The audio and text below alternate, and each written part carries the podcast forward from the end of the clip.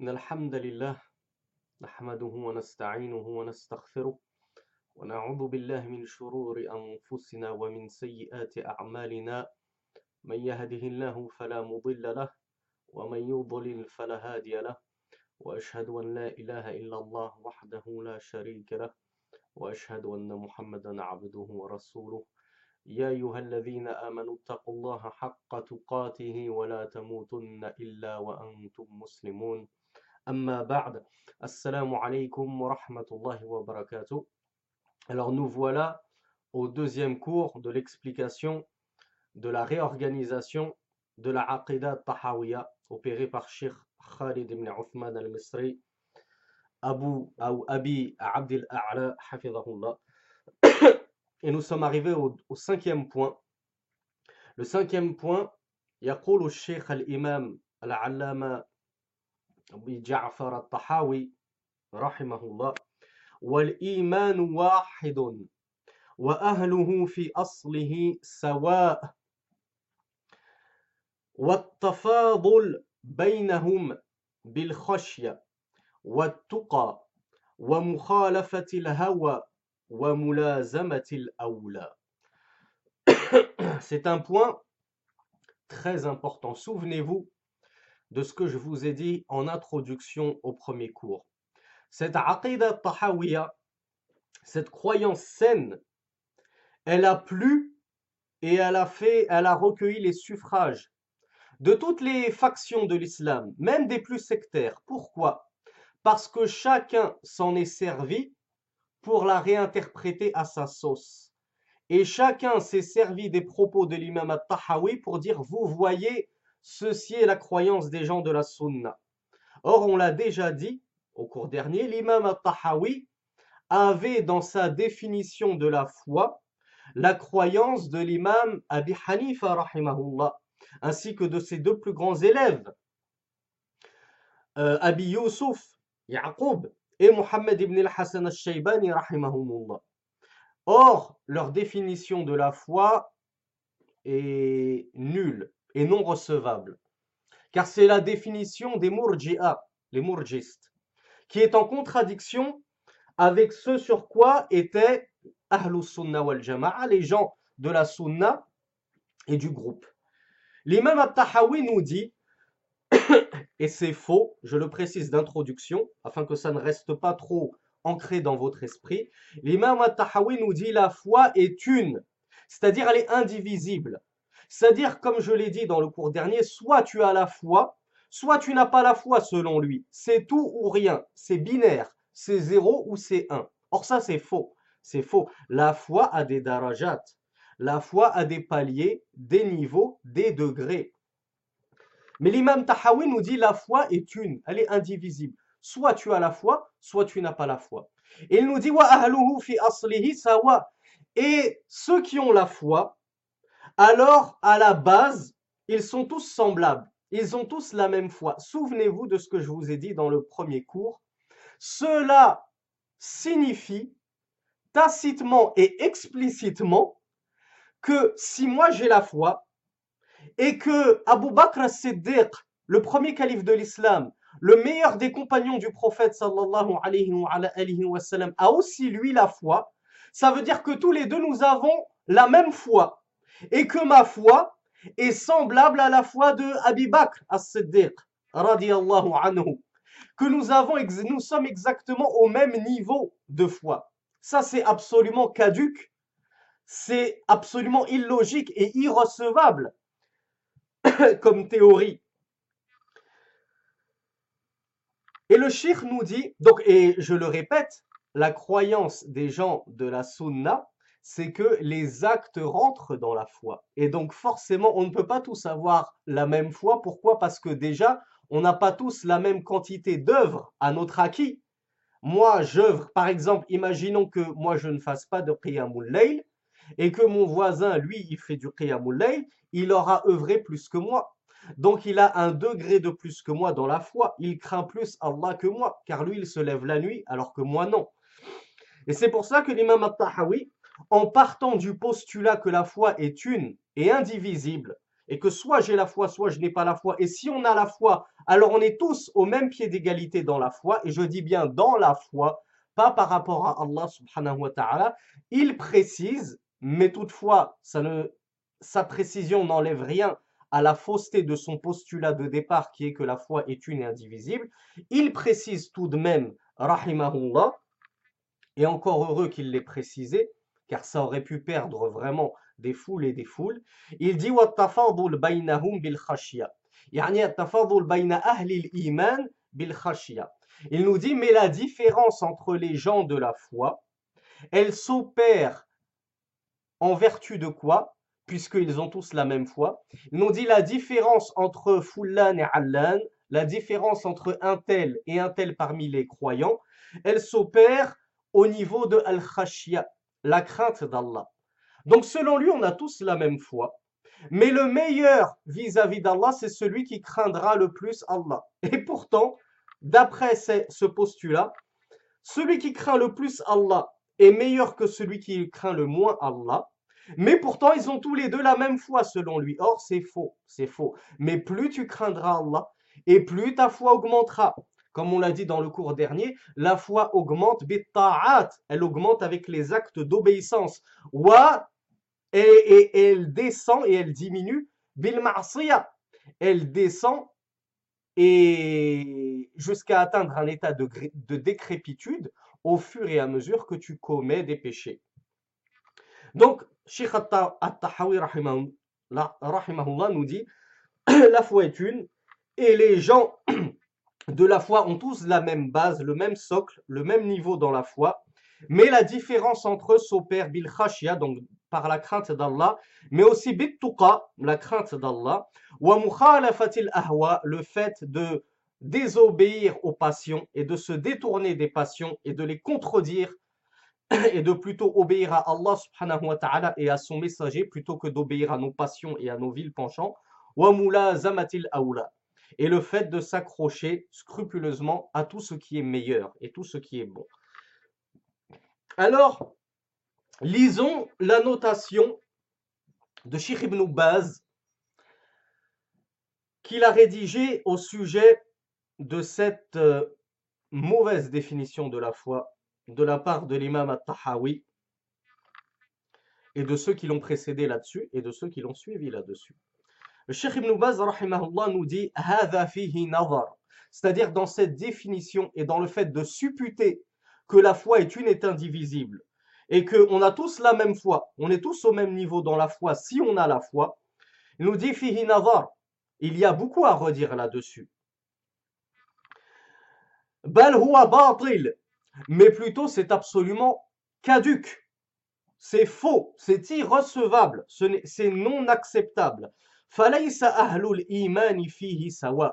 Mais les gens de la foi, les gens qui ont la foi, ne sont pas dans la foi au même niveau et à pied d'égalité. Moi, je suis croyant. Mon voisin est aussi croyant. Mais ce n'est pas parce que nous sommes tous les deux croyants que nous avons la même foi et la même intensité et le même degré dans la foi mais plutôt Sheikh Ibn Baz nous dit que les gens de la foi, eh bien, ils se distinguent les uns les autres d'une distinction abyssale.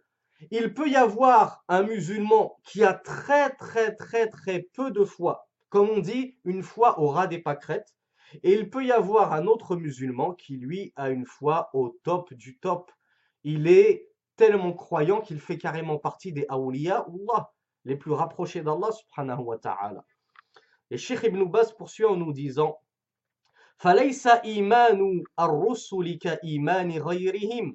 Et il nous dit, et la foi des messagers d'Allah n'est bien évidemment pas telle et semblable que la foi qu'autre que, c'est-à-dire qu'autre que les messagers d'Allah.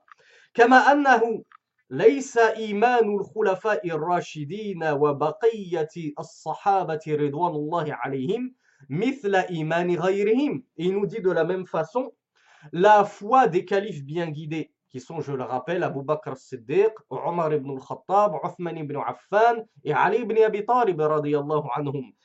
Et on pourrait inclure éventuellement avec Al-Hassan ibn Ali ibn Abi Talib, dont le califat a duré six mois. Et c'est pour ça que certains le comptent comme le cinquième calife bien guidé. Euh, Baz nous dit la foi de ces derniers, des califes bien guidés, et de tous les restes des compagnons, du reste des compagnons, n'est pas semblable à la foi d'autres qu'eux.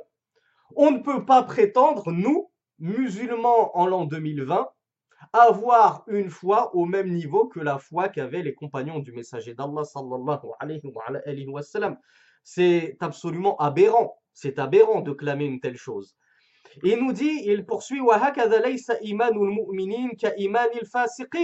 il nous dit de la même façon, la foi des véritables croyants n'est absolument pas semblable à la foi des fasiqin, des pervers. Car je le rappelle, il peut y avoir parmi les musulmans des pervers.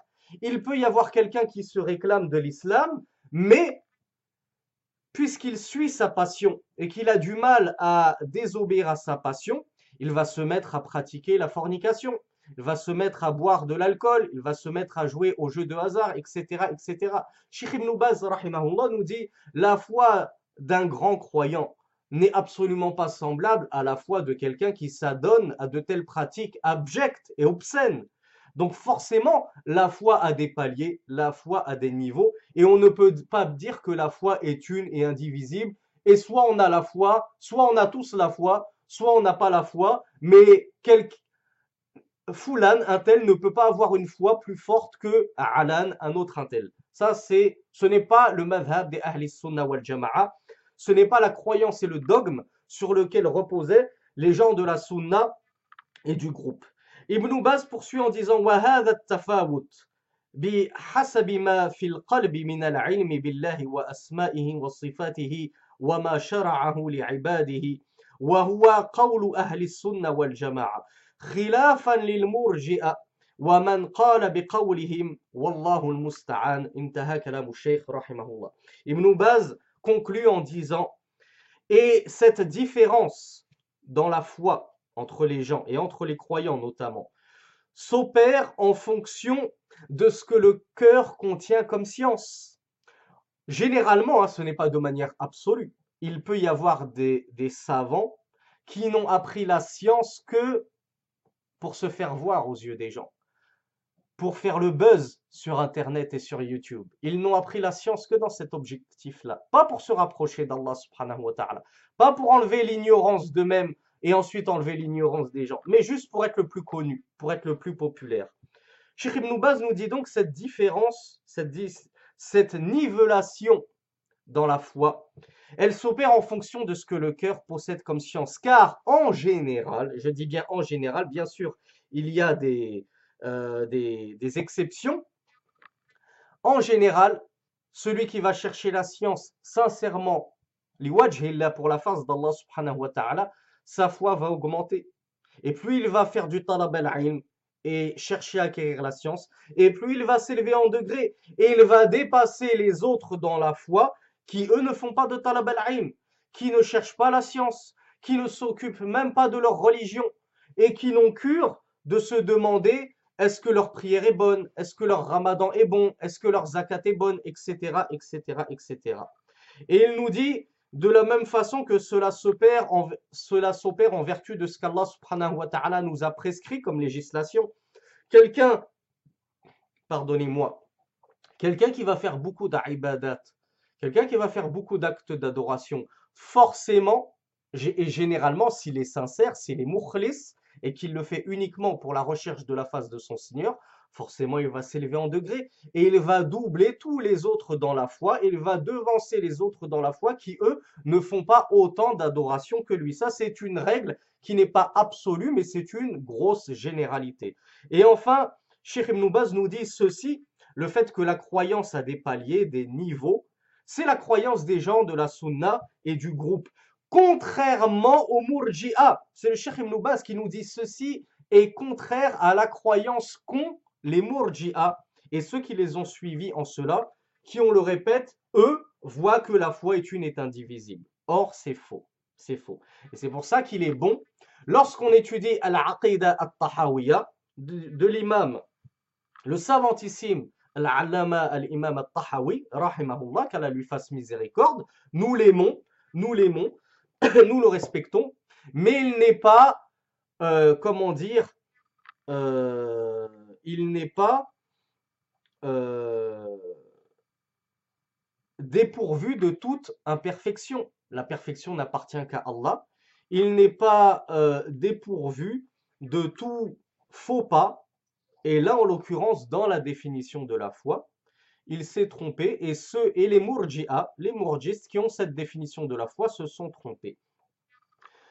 Sixième point, Cheikh al-Imam al-Tahawi rahimahullah nous dit وَالْمُؤْمِنُونَ كُلُّهُمْ أَوْلِيَاءُ الرَّحْمَنِ وَأَكْرَمُهُمْ عِنْدَ اللَّهِ أَطْوَعُهُمْ وَأَتْبَعُهُمْ لِلْقُرْآنِ Alors l'imam al-Tahawi rahimahullah nous dit et les croyants tous sont des awliya ur-Rahman. Là encore il y a à redire. Là encore il y a à redire. Alors awliya ur-Rahman, je vous renvoie très modestement à nos cours que nous avions donnés euh, il y a quelques mois qui sont disponibles sur cette page YouTube euh, dans la playlist hum, de la seconde explication de Minhaj al-Muslim, la voix du musulman euh, du Sheikh Abi Bakr al-Jazairi, rahimahullah, nous avions expliqué qu'est-ce qu'était un waliullah. Parce que la plupart des gens pensent que waliullah c'est un saint, dans le sens, forcément c'est quelqu'un qui vole dans les airs, c'est quelqu'un qui marche sur l'eau, c'est quelqu'un qui traverse les murs d'une maison, c'est quelqu'un qui se plante des couteaux dans la joue, qui ressort par là, il n'a même pas une égratignure, c'est quelqu'un qui avale du feu euh, sans que ça ne le brûle, etc. etc. Donc on, ne va pas revenir euh, en, détail sur ce que sont que Allah, car euh, c'est un chapitre assez conséquent. Et on ne va pas revenir non plus sur la définition de Awliyaullah en, en détail. Mais pour euh, résumer la chose, on a dit que Allah se caractérisait par deux caractéristiques principales, al-iman wa taqwa. Pour être un waliullah, qui je le rappelle, en français, on pourrait traduire ça non pas par saint, je n'aime pas la définition de saint, euh, mais on le traduirait plus par rapproché d'Allah, les alliés d'Allah. Les alliés d'Allah, se caractérisent premièrement par al-iman, la foi en Allah, donc quelqu'un qui n'a pas la foi en Allah, les marabouts au Maghreb, en Afrique, qui ont vendu leurs âmes aux shayatines, qui font des sojoud pour les démons, les shayatines, n'ont pas la foi. Et pourtant, certaines personnes pensent que ce sont des awliya. On l'appelle al-wali sidi fulan, le marabout fulan, le frère fulan, etc., etc. Donc, premièrement, pour être un waliullah, déjà, il faut avoir la foi. Et deuxièmement, il faut avoir la taqwa, la crainte d'Allah subhanahu wa ta'ala. Donc, un pseudo-wali que tu ne vois jamais à la mosquée assister aux prières en congrégation, comment prétendre que c'est un rapproché d'Allah alors que déjà chez lui, c'est à peine s'il fait la prière. Et quand il fait la prière, il prie les shayatines et les démons pour s'obtenir leur, leur faveur et leur service. Donc voilà véritablement ce qu'est un waliullah, un rapproché d'Allah, un allié d'Allah. Donc le shir nous dit tous les croyants sont des Allah. On dit non, tous les croyants ne sont pas forcément Allah. Et on, on vous renvoie justement au cours. Il y a des croyants qui ont une foi faible, il y a des croyants qui ont une foi médiane, et il y a des croyants qui ont une foi très très forte à tel point que cette foi les a rapprochés d'Allah et qu'ils sont devenus des Allah, ce sont devenus les véritables alliés d'Allah. Mais tout croyant n'est pas forcément un waliullah, un allié d'Allah subhanahu wa ta'ala. Mais il nous dit quelque chose qui là est vrai, là on commence à retomber sur nos pattes et à retomber sur mu'taqadi ahli wal jama'a, la croyance des gens de la sunnah al jama'a. Il nous dit wa akramuhum 'inda wa il nous dit, et le plus noble d'entre eux, d'entre Awliya Allah auprès d'Allah subhanahu wa ta'ala, c'est celui qui est le plus obéissant à Allah subhanahu wa ta'ala et celui qui suit le plus en conformité, qui, est le plus en conformité avec Al-Qur'an. Et on dit ça c'est vrai, ça c'est vrai, on l'a justement expliqué dans nos cours sur Awliya Allah. Et entre parenthèses, on a aussi donné des cours qui, je l'espère, seront un minimum profitables, en tout cas aux débutants, sur Aoulia ou Shaitan, les alliés du diable.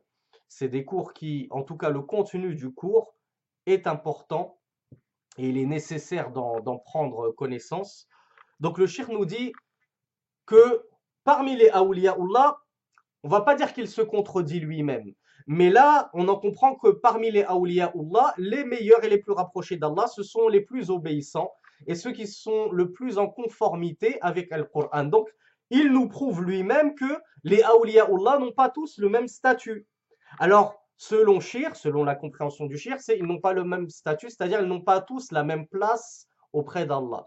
Mais puisqu'il faisait partie des murji'a dans la définition de la, de la foi, pour lui, tous les awliya ont exactement la même foi. La foi, comme je vous l'ai dit, selon lui, elle est une et indivisible au même niveau. Or, c'est faux. Or, c'est faux.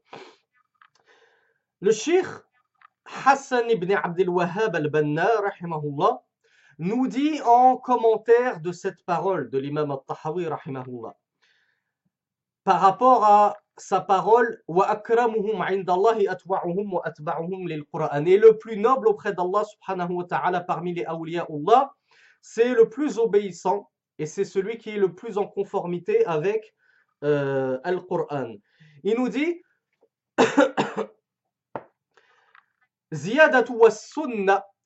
parce que Al-Imam al-Tahawi n'a pas précisé c'est celui qui est le plus en conformité avec Al-Qur'an wa et la sunna. Il a juste dit c'est celui qui se conforme le plus au Coran.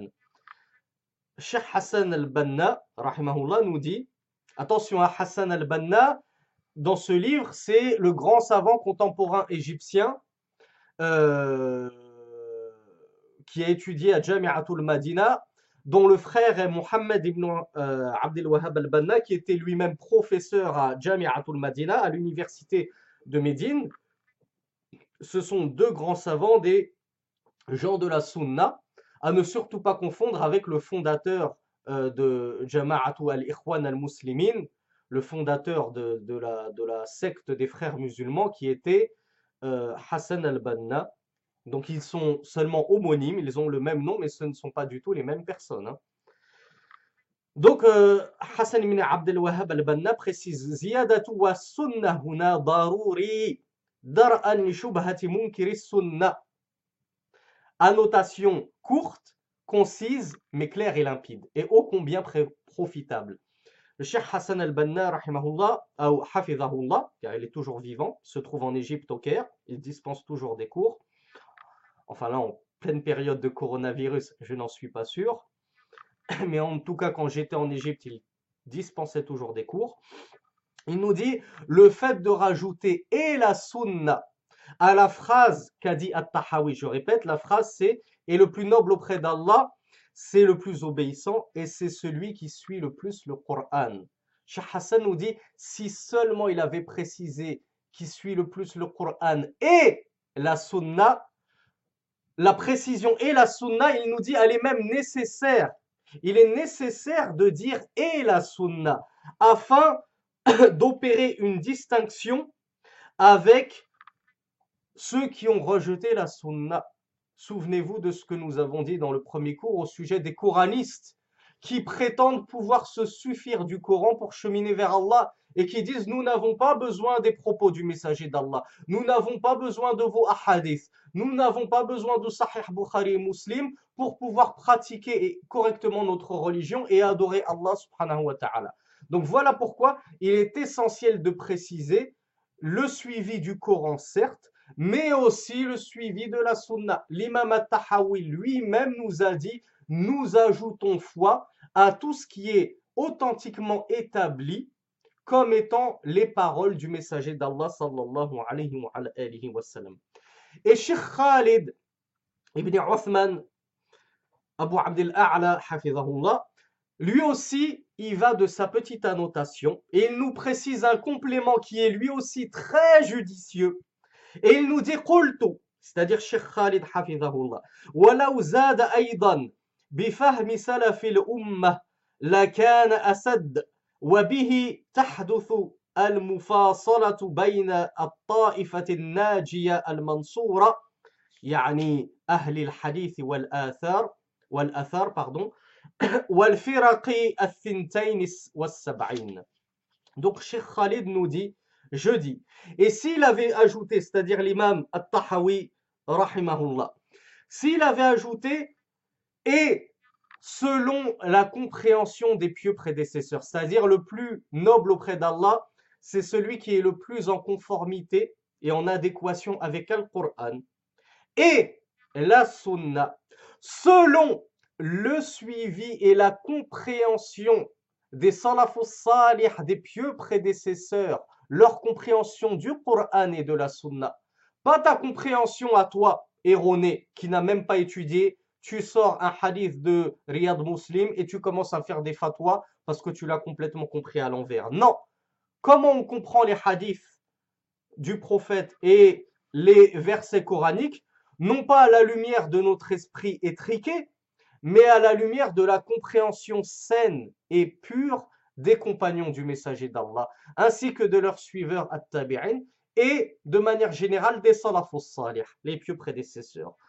Il nous dit, cela aurait été plus juste s'il avait précisé cette phrase, Al-Qur'an wa sunnah bifahmi salafil umma. Le Coran et la sunna selon la saine compréhension de nos pieux prédécesseurs. Et il nous dit, et ainsi, avec une telle définition, avec une phrase aussi complète que celle-ci, s'opère la grande distinction entre Al-Firqa Najia, le groupe sauvé, qui est le groupe des gens du hadith et du, et du athar, la distinction entre le groupe sauvé et les 72 autres groupes dont a parlé le messager d'Allah sallallahu alayhi dans le fameux hadith des 73 groupes. Septième point, l'imam al-Tahawi rahimahullah nous dit ولا نكفر أحدا من أهل القبلة بذنب ما لم يستحله Et nous ne jetons l'anathème, nous n'excommunions personne des gens de la Qibla C'est-à-dire, nous ne faisons le takfir, nous ne faisons sortir de l'islam personne des gens de la Qibla, c'est-à-dire personne des gens de l'islam qui se réclament de l'islam. Pour un péché, à cause d'un péché, tant qu'il ne le voit pas licite. Fin des propos de l'imam At-Tahawi. L'imam At-Tahawi nous dit, nous, les gens de la Sunna et du groupe, nous n'excommunions personne, nous ne jetons l'anathème sur personne de, nos euh, co-religionnaires musulmans à cause d'un péché qu'il aurait accompli. Toi, par faiblesse, par manque de foi, tu sais que l'alcool c'est interdit. Tu en es persuadé, mais par manque de foi, tu vas boire de la bière. Nous n'allons pas te faire sortir de l'islam à cause de ce péché-là, parce que tu es tombé dans le péché, nous disons tu n'es pas musulman, tu es devenu un kafir. L'imam al-Tahawi nous dit tant qu'il n'a pas rendu licite ce péché, qu'il ne croit pas que ce haram est en réalité halal. Alors, l'imam Ibn Baz, rahimahullah, ou plutôt Sheikh Khalid, explique cette parole en annotation. Il nous dit إن إطلاق القول باشتراط الاستحلال في أي ذنب حتى يكون مكفرا مجانب للصواب. c'est un commentaire très éclairé et très judicieux. Car, comme je le dis toujours, Ahlus Sunna wal Jama'a bayna tafrit wal ifrat. Comme je le dis toujours, les gens de la Sunna, ils sont entre le laxisme de certains et l'extrémisme d'autres. Ils sont sur le juste milieu. Cheikh Khalid nous dit le fait de dire comme ça de manière absolue, le fait de dire de manière absolue, sans émettre quelques réserves, que la condition de rendre licite tel péché, c'est ce qui fait sortir de l'islam et c'est ce qui excommunie de l'islam, ceci est faux. Ceci est faux. Ce n'est pas la vérité. Il nous dit فهناك من الذنوب القولية والعملية هي كفر في ذاتها لا يشترط فيها الاستحلال mithla Alors je traduis d'abord et je vous donne l'exemple. Cheikh Khalid nous dit, car il y a des péchés de la langue, car vous savez, on pêche par sa langue aussi bien que par ses mains. Lorsque je fais un namima al-riba, lorsque je commets la calomnie, le mensonge, la médisance, ce sont des péchés des membres ou ce sont des péchés de la langue? Ce sont des péchés qui sont liés à la parole, al-qawliya, dhunubun qawliya. Donc ce sont des péchés de la langue, des péchés qu'on pourrait dire, euh, euh, qualifier de verbaux. Mais il y a aussi les péchés les péchés au niveau des œuvres, lorsque j'œuvre, lorsque je frappe quelqu'un injustement, lorsque je vole et dérobe quelqu'un injustement, lorsque euh, toutes ces choses-là, ces péchés. Donc il y a deux types de péchés, les péchés de la langue et les péchés euh, des, euh, des, actions, allons-nous dire. Donc Cheikh Khalid nous dit, il y a parmi ces deux types de péchés, verbaux et en termes d'action, des péchés qui sont en eux-mêmes du coufre, en eux-mêmes de la mécréance. Si bien que si tu commets l'un de ces péchés qui est en lui-même du coufre, en lui-même de la mécréance, tu deviens mécréant automatiquement, peu importe, peu importe si tu as rendu ce que tu as fait licite ou non. Même si tu savais que c'était illicite et que tu l'as quand même fait par pure frivolité, tu es sorti de l'islam. Alors Shir Khalid nous donne quelques exemples de ces types de péchés qui sont en eux-mêmes du coufre de la mécréance. Il nous dit, صب الله سبحانه وتعالى. هذه الذنوب مثل صب الله سبحانه وتعالى أو سب النبي صلى الله عليه وعلى آله وسلم وإلقاء المصحف في القاذورات وقتل الأنبياء. Donc le Cheikh Khalid nous cite quelques exemples de péchés pour lesquels il n'y a pas besoin d'outrepasser l'illicéité en croyant forcément qu'ils sont devenus licites. Non, le simple fait que tu les mettes en pratique, ces péchés, que tu tombes dedans, quand bien même tu es persuadé que ce sont des péchés et que c'est haram ce que tu fais, Sheikh Khalid nous dit ce sont des péchés qui te font sortir de l'islam. Ces péchés, ils sont par exemple le fait d'insulter Allah, le fait d'insulter le messager d'Allah, le fait de jeter Al-Qur'an, Al-Mushaf, à la poubelle, dans les ordures. Tout ça, ce sont des choses qui te font sortir automatiquement de l'islam. Qu'est-ce qu'il t'incombe de faire si tu es tombé dans un tel péché, Il t'incombe de faire une tauban nasuh, une, un repentir sincère, et de euh, renouveler ta shahada, ton attestation, afin de rentrer une seconde fois dans l'islam après en être sorti. Donc Allah nous préserve de tomber dans ces péchés-là qui sont des péchés plus que majeurs puisque ce sont des mukaffirat, ce sont des péchés qui font carrément sortir de l'islam. Et j'ai oublié le dernier, qatlul anbiya, le fait de combattre un prophète. Le shir nous dit, c'est une mukaffirat, ça fait partie des mukaffirat, des péchés qui te font sortir de l'islam. Et il nous dit, فَلَوْ قَالَ رَحِمَهُ اللَّهِ ولا نكفر أحدا من أهل القبلة بكل ذنب ما لم يستحله et le cheikh nous dit, s'il avait plutôt dit, à la place de dire ce qu'il a dit, s'il avait plutôt dit, mais nous n'excommunions pas ou nous n'excommunions personne des gens de notre Qibla, c'est-à-dire des gens qui se revendiquent de l'islam, pour tout péché, pour tout péché, c'est-à-dire T-O-U-S, pour tout péché tant qu'il n'en fait pas al-istihlal, c'est-à-dire qu'il le déclare licite, cela aurait été une parole plus juste, plus en adéquation avec la vérité. Pourquoi? Car il y a des péchés qui, même si on ne fait pas al-istihlal, même si on ne les rend pas licites et qu'on les croit véritablement comme licites, ils te font quand même sortir de l'islam. Et alors, c'est ton droit, enfin, c'est le droit des savants d'établir que telle et telle personne est sortie de l'islam. Pourquoi Quel est le dalil Car il a commis ce péché-là.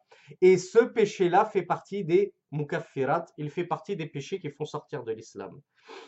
Ensuite, le Cheikh Khalid, nous dit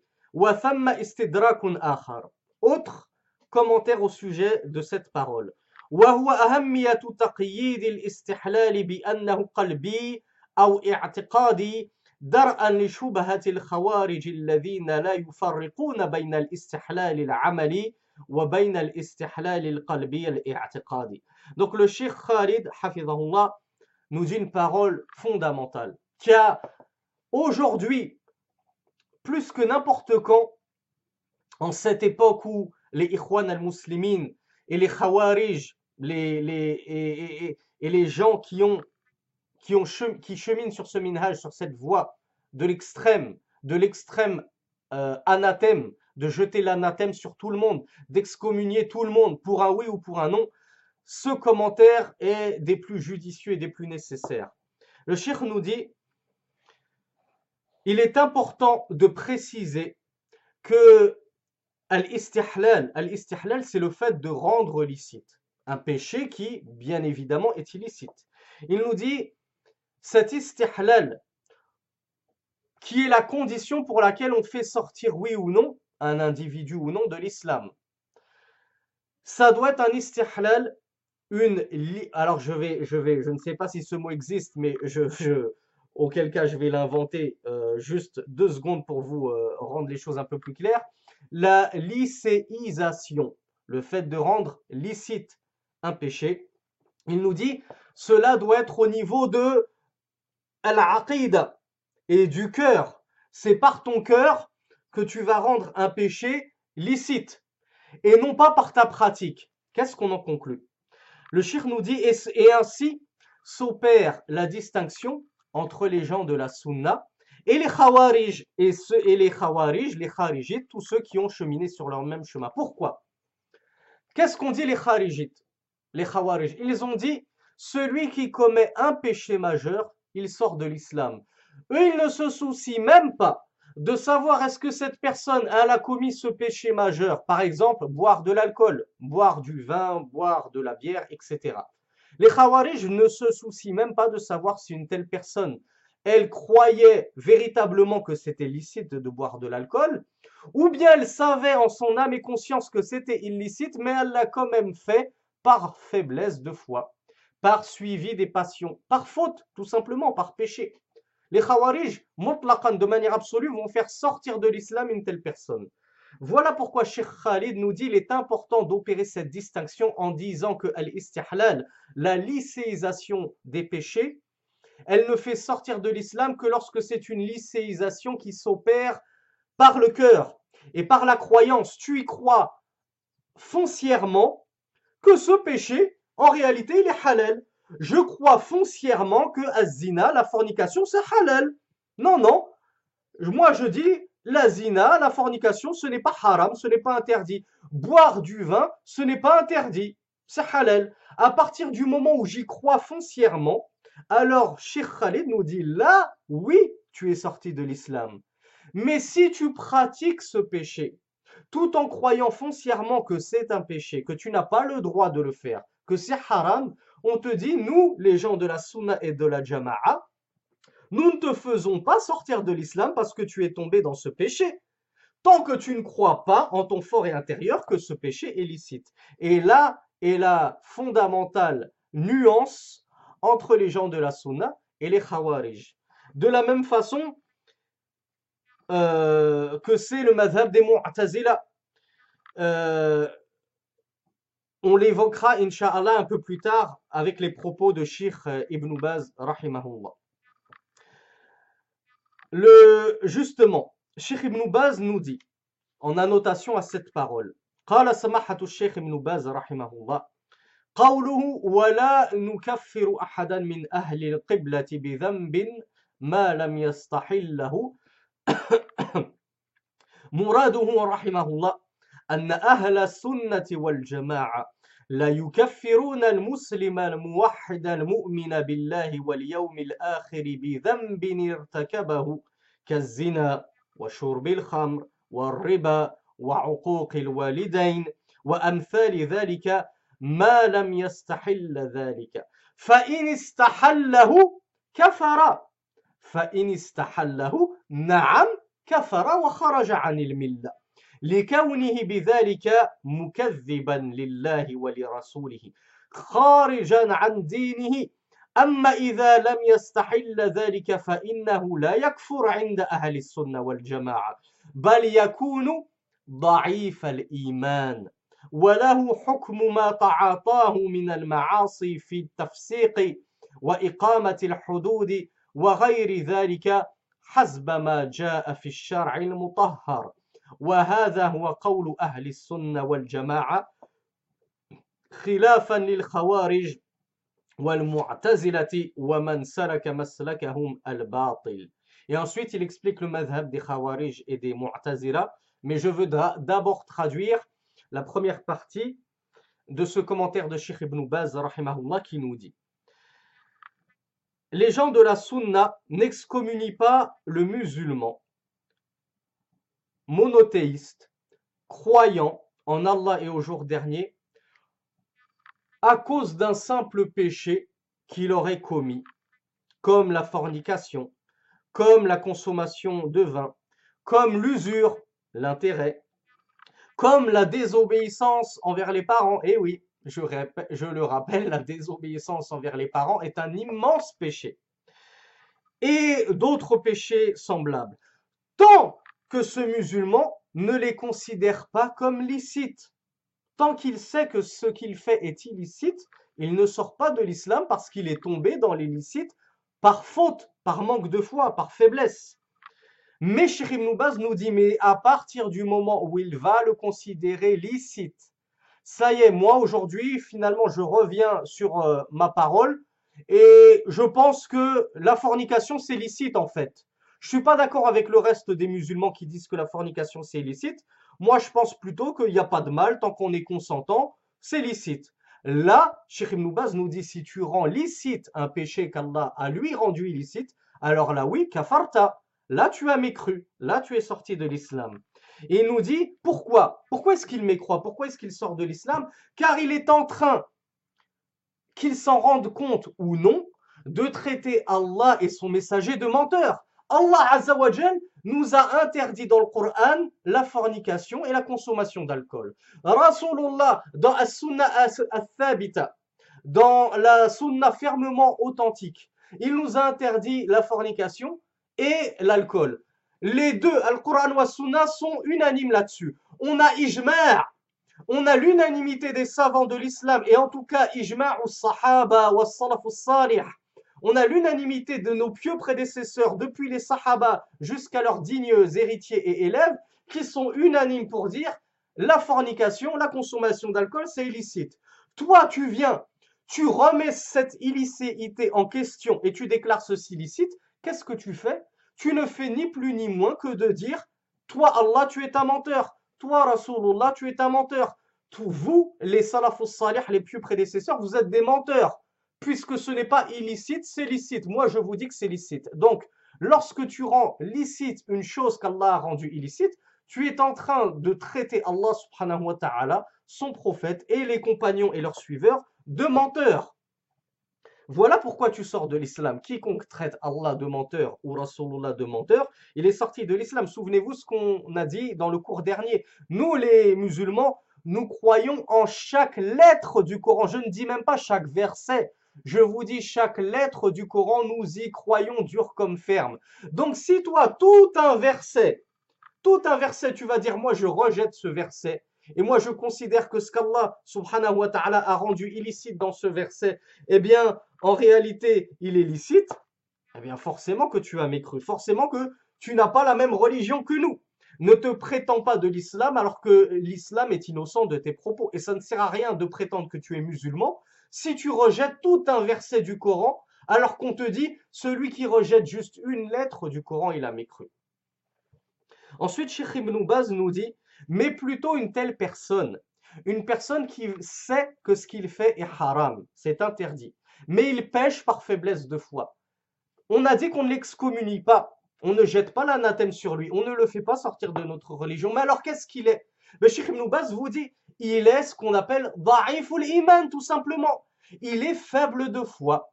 Il a une foi faible, tout simplement. Comme on l'a vu, la foi, c'est pas un ou zéro, c'est pas binaire, c'est pas tout ou rien. La foi des degrés. Eh bien, une personne qui pêche, elle pêche, elle pêche, elle pêche, sa foi va diminuer au fur et à mesure de ses péchés jusqu'à ce qu'il soit considéré comme un croyant, certes, il est toujours croyant, walakin mu'minun naqisul iman. Ce sera un croyant à la fois déficiente, à la fois chancelante. Et Sheikh Ibn Baz nous dit, et il s'appliquera à lui les qualificatifs tels que par exemple, at-tafsiq, à la limite, on pourra dire, un tel est un pervers.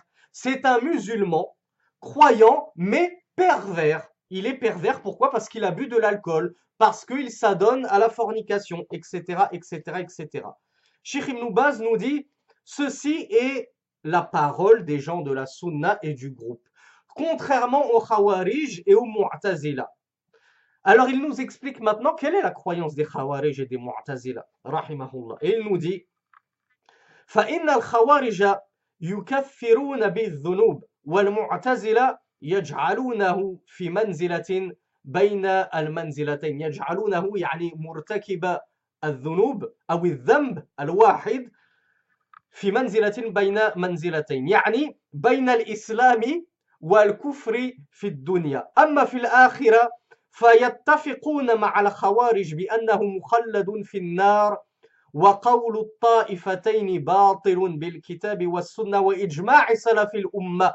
وقد التبس أمرهما على بعض الناس لقلة علمه ولكن أمرهما بحمد الله واضح عند أهل السنة كما بينا وبالله التوفيق Et Cheikh Ibn Baz nous dit Et les Khawarij excommunient jettent l'anathème, font sortir de l'islam à cause des péchés.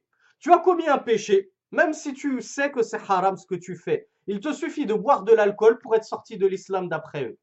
Il te suffit de pratiquer la zina une seule fois pour être sorti de la religion d'après eux. Peu importe que tu considères ce que tu fais comme licite ou illicite. Ça, c'est le madhab des khawarij, des extrémistes dans le takfir, dans l'anathème.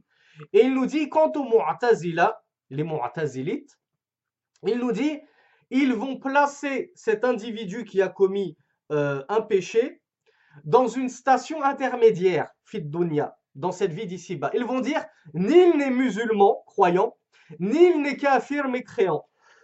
Mais ils disent ici, fit dunya, il est à un niveau entre les deux. C'est assez cocasse car euh, il n'existe pas de niveau entre la foi et la mécréance. Là, par contre, c'est binaire. Là, on est tous d'accord. Enfin, j'espère que vous et moi, euh, nous sommes d'accord. C'est binaire. Soit tu as la foi et tu es croyant, soit tu n'as pas la foi et dans ce cas-là, tu es mécréant.